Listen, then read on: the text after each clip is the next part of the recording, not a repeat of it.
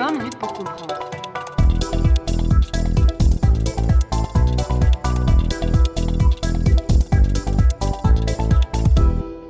Kennedy, mythe et réalité, deuxième partie. Bonjour à toutes et tous et bienvenue dans 20 minutes pour comprendre, le podcast qui vous aide à comprendre l'actualité internationale. Aujourd'hui, dans ce nouvel épisode et second du décryptage des mythes de la présidence Kennedy, j'ai le plaisir de retrouver Simon Desplanques, qui est assistant à l'Université catholique de Louvain. Simon Desplanques, bonjour. Bonjour.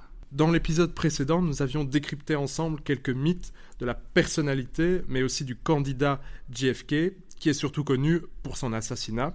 Élu président, il y aura 60 ans ce 8 novembre.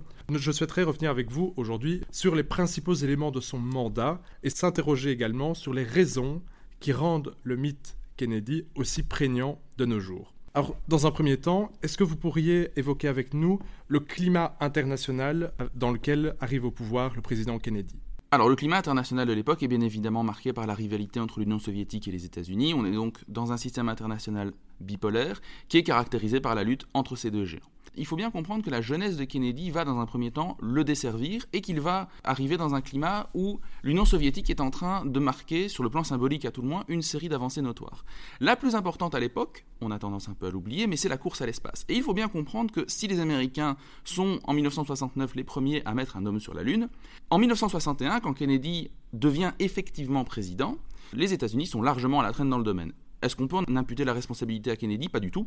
Il hérite d'une certaine aboulie de l'Eisenhower sur ce sujet, qui a longtemps euh, renaclé à vraiment impliquer les États-Unis dans la recherche spatiale. Ce qui fait que le 12 avril 61, lorsqu'un certain Yuri Gagarin est mis en orbite, eh bien l'Amérique est en proie à une peur panique. Comment se traduit cette peur panique justement?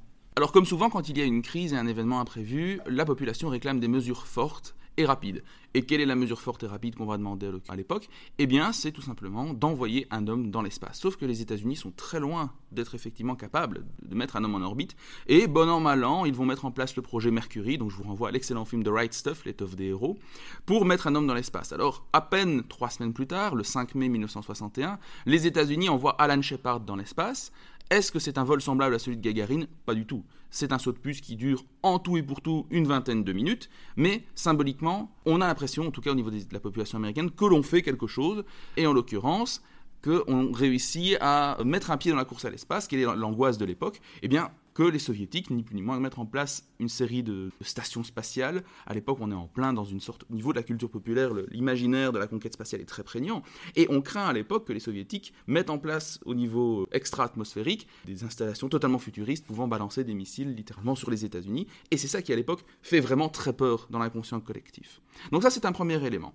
La deuxième chose, c'est que à peine cinq jours après le vol de Gagarine, une crise beaucoup plus grave survient cette fois. À savoir que j'avais parlé du projet d'invasion de Cuba lors du, précédent épisode. Eh bien, John Kennedy, une fois à la Maison-Blanche, se voit présenter le projet, et les responsables du renseignement font un peu pression sur Kennedy, qui, étant un communiste anti-virulent, n'a pas vraiment besoin d'être beaucoup convaincu, pour lancer le projet d'invasion de Cuba, donc l'opération de la baie des cochons. Donc le 17 avril 61, des rebelles anticastristes débarquent à Cuba, et c'est la débandade. Du coup, lorsque Kennedy est confronté à l'échec, se pose la question, doit-on envoyer des avions américains soutenir la tentative de coup d'État, ou au contraire, reconnaître qu'on essaye de s'ingérer dans les affaires cubaines, et ne pas aller plus loin pour ne pas euh, provoquer le courroux de Cuba, mais surtout de l'Union soviétique, qui est désormais maintenant un allié affiché euh, de Fidel Castro? Kennedy décide donc de ne pas intervenir, au grand dam d'une certaine frange de l'establishment militaire et surtout des Cubains anticastristes qui avaient trouvé refuge aux États-Unis au lendemain de la révolution, de l'arrivée au pouvoir de Fidel Castro. Donc Kennedy va se voir taxé en fait de lâche par certains militaires, mais finira par reconnaître publiquement l'implication des États-Unis dans cette tentative de coup d'État et aura cette phrase célèbre La victoire a mille pères, mais la défaite est orpheline.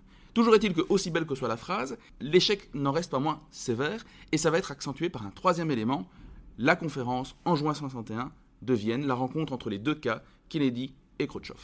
Kennedy enchaîne donc les déconvenus pendant cette année 61, et en quoi cette rencontre de Vienne peut être considérée comme un échec supplémentaire pour le nouveau président américain? Alors, ce qu'il faut bien comprendre, c'est que le prédécesseur de Kennedy, donc le président Eisenhower, avait noué une bonne relation avec Khrouchtchev. Donc, tous les deux entretenaient une certaine relation de confiance. Eisenhower était un héros de guerre et Khrouchtchev aussi, en fait. Hein. Tous les deux avaient occupé des, responsabilités importantes dans le commandement de leurs armées respectives. Et donc, ils se comprenaient. Il y avait une certaine forme de respect mutuel qui avait commencé à se nouer entre les deux hommes. Cette fois-ci, Khrouchtchev se retrouve face à ce qu'il considère comme un gamin, quelqu'un de beaucoup plus jeune, qu'il juge inexpérimenté et totalement inapte.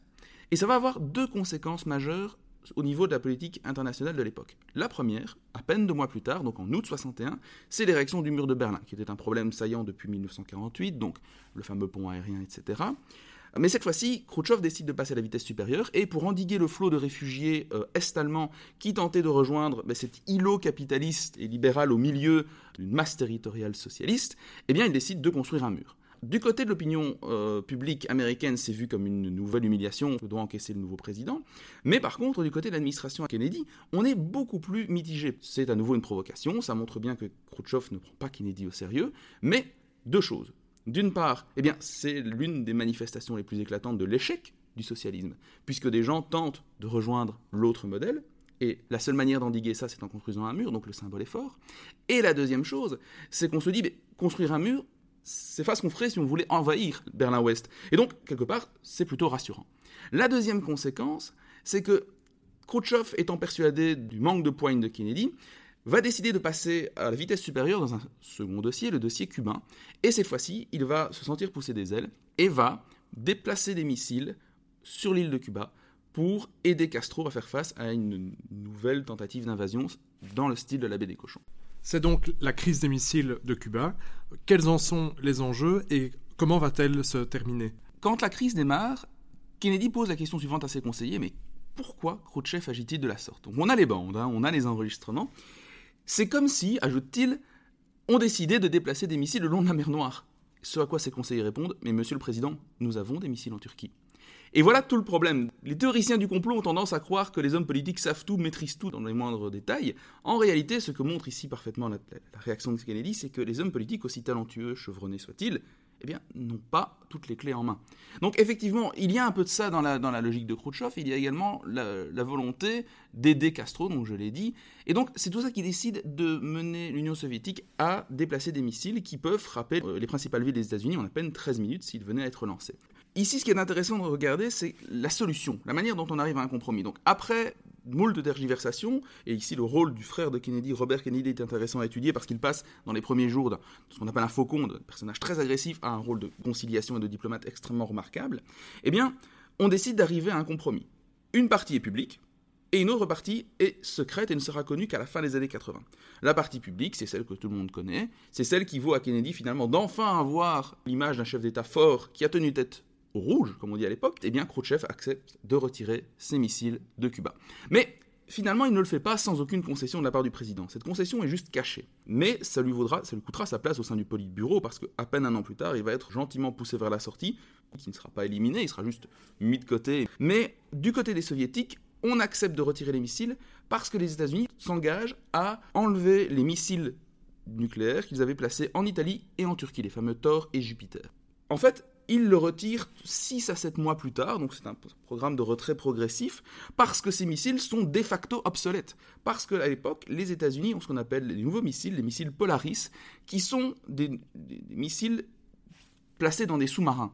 À partir du moment où ces missiles existent, eh bien, la nécessité d'avoir des missiles en Italie ou en Turquie ben, n'est plus tellement d'actualité. En réalité, le mécanisme de la dissuasion nucléaire en Europe occidentale peut parfaitement continuer à jouer avec simplement des sous-marins nucléaires lanceurs d'engins. Quelles seront les conséquences à long terme de, cette crise des missiles? D'une certaine manière, cette crise de Cuba peut marquer le début de ce qu'on appelle le processus de détente entre les, entre les deux géants. Ça se matérialise dans les mois qui suivent par le très célèbre discours de Kennedy à l'American University en juin 63 sur quel type de paix veut-on? What kind of a peace do I mean and what kind of a peace do we seek? Not a Pax Americana, enforced on the world by American weapons of war, not the peace of the grave or the security of the slave. I am talking about genuine peace, the kind of peace that makes life on earth worth living, the kind that enables men and nations to grow and to hope and build a better life for their children. Not merely peace for Americans, but peace for all men and women. Cette nouvelle dynamique que Kennedy lance eh bien, se traduira deux mois plus tard, en août 63, par la signature du traité de Moscou, que Kennedy considérera, sans doute à juste titre, comme l'une des plus grandes réussites de son mandat. C'est un traité qui interdit les essais nucléaires atmosphériques. Cet élément créera l'image d'un Kennedy pacifiste, gardien de la paix, qui a notamment été exploité dans la culture populaire, comme par Stephen King dans son roman 22 du 11 63, qui estime notamment que Kennedy aurait pu éviter l'engrenage fatidique qui a entraîné la guerre du Vietnam. Qu'en est-il réellement? Effectivement, c'est une image qui est abondamment commentée dans la culture populaire. Vous parlez de Stephen King, on peut aussi parler du film JFK d'Oliver Stone, qui lui prétend que Kennedy a été tué par un vaste complot du complexe militaro-industriel parce qu'il refusait justement l'engrenage vietnamien. Aussi élégante que soit cette thèse, moi je la nuancerais très fortement pour plusieurs raisons. Tout d'abord, Kennedy est un démocrate. Et aux États-Unis, sur les sujets de politique étrangère, à cette époque, ça a son importance. En 1949, Mao remporte la guerre civile en Chine, et à cette époque, Harry Truman, démocrate, est président des États-Unis.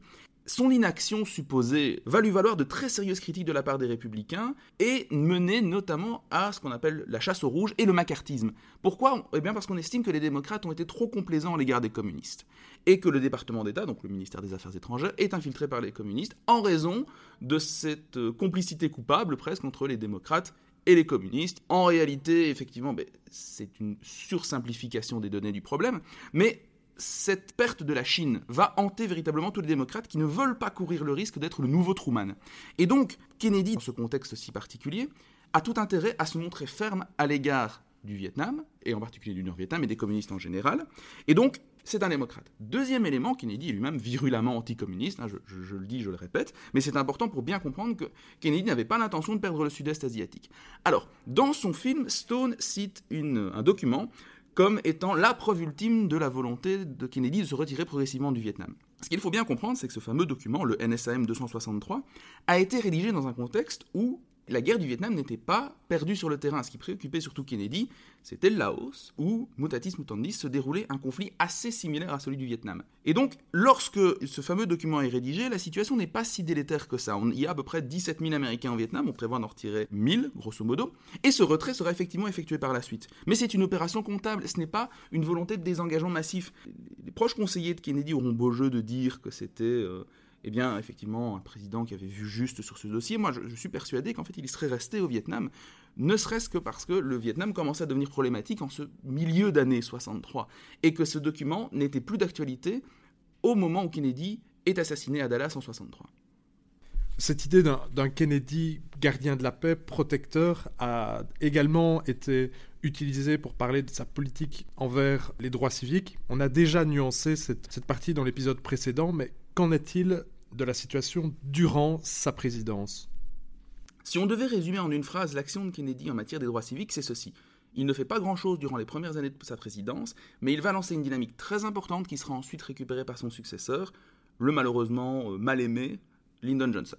Pour rentrer dans le détail, Kennedy, je l'avais expliqué donc lors de, ma précédente intervention, n'a d'une part pas un grand intérêt euh, pour les questions raciales, mais d'autre part il fait face à un parti divisé plus que jamais sur la question des droits civiques et marche donc sur des œufs. Aussi, durant les trois premières années de sa présidence, il ne va pas prendre d'initiative législative, il va se contenter d'actions exécutives. Alors pour prendre un exemple très concret, en septembre 62 auront lieu ce qu'on appelle les émeutes de Ole Miss. Pour expliquer très simplement, James Meredith un Afro-Américain vétéran de l'US Air Force, décide de s'inscrire à l'université du Mississippi, donc Ole Miss étant le surnom de l'université, et on est là dans un état où la ségrégation est très forte, et Kennedy va envoyer des soldats, on parle de plusieurs milliers de soldats, déployés pour empêcher et éviter les débordements trop violents, et pour permettre à Meredith d'exercer son droit constitutionnel de citoyen américain, s'inscrire dans une université qui jusque-là était intégralement réservée aux Blancs. Donc voilà le type d'action que Kennedy va mener. Pourquoi ne prend-il pas de mesures législatives? Parce qu'en fait, il a besoin des congressmen du Sud, des démocrates du Sud, pour mener une série de programmes de réformes dans le cadre de sa nouvelle frontière, donc le fameux programme New Frontier qu'il lance au début de sa présidence, et qui a pour but de lutter avec des, petites mesures, mais quand même il faut souligner l'effort, contre la pauvreté. On parle notamment de, l'augmentation du salaire minimum, d'aide aux plus défavorisés. Mais donc, les actions arriveront en fait beaucoup plus tard au niveau législatif, et c'est véritablement la campagne de Birmingham qui marque à cet égard un tournant majeur dans la présidence Kennedy. Est-ce que vous pourriez nous dire à quel niveau ça marque un tournant? Alors ce qu'il faut bien comprendre, c'est que cette campagne de Birmingham, c'est celle qui va marquer véritablement la consécration de Martin Luther King et de son mouvement pour la non-violence, puisque c'est à l'issue de cette campagne, en août 63, qu'il prononcera son célèbre discours I Have a Dream à Washington, et qui donc lui vaudra son fameux prix Nobel de la paix. Donc, le but de Martin Luther King à l'époque, c'est d'attirer l'attention des Américains, et partant du monde en fait, sur la condition noire dans le sud des États-Unis, et en particulier dans la ville de Birmingham, qu'on surnomme Bombingham à cause de la violence qui y règne. Pendant des mois, Luther King va défiler pacifiquement, mais alors que cette campagne bat son plein, le Klux Klan, visiblement aidé par certains responsables politiques de la ville, va commettre une série d'attentats qui visent notamment le frère de, Martin Luther King. Et pour la première fois, certains Noirs vont s'en prendre directement aux policiers blancs.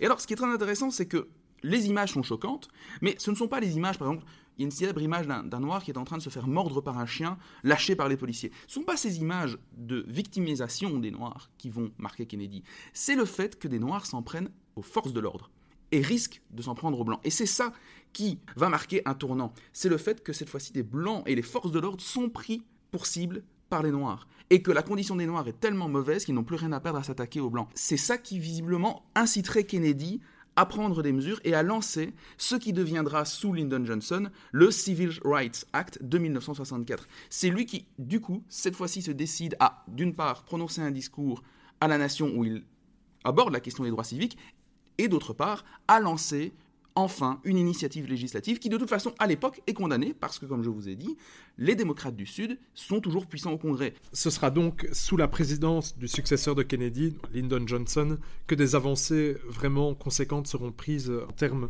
des droits civiques et est comment est-ce qu'on peut expliquer cette euh, construction a posteriori? Je pense à titre personnel que l'image de grand émancipateur que l'on accole à Kennedy vient a priori de l'image de son frère. C'est-à-dire que Robert Kennedy Lorsqu'il se lance à son tour dans la campagne présidentielle, qu'il n'aura pas le temps de mener à terme, puisqu'il est assassiné en, 68, avant même d'être officiellement nominé candidat démocrate à la présidence, Bobby Kennedy traverse, si vous voulez, entre la mort de son frère et son lancement dans la, campagne présidentielle, une sorte de long chemin de croix qui va l'amener à s'engager très à gauche au sein du Parti démocrate et à vraiment militer pour les droits civiques. Je pense qu'en fait, dans l'imaginaire collectif, il y a cette idée de Kennedy, mais les Kennedy au sens large, les Kennedy au pluriel, comme grands progressistes.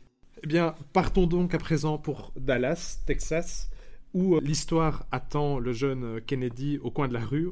Il finira assassiné dans des circonstances qui restent encore aujourd'hui relativement obscures. Est-ce que on pourrait considérer que cet événement marque véritablement la naissance du mythe Kennedy? Alors le mythe s'est déjà en partie créé avant l'assassinat, mais très clairement les circonstances obscures dans lesquelles celui-ci survient ne vont contribuer à l'acter véritablement. Comprenons bien que la famille de Kennedy, ses conseillers politiques, avaient largement déjà contribué à créer l'image d'une présidence exceptionnelle. Mais s'il avait été assassiné deux ans plus tôt, au lendemain de sa rencontre avec Khrouchtchev à Vienne, je vous prie de croire qu'on n'aurait pas la même image de Kennedy aujourd'hui.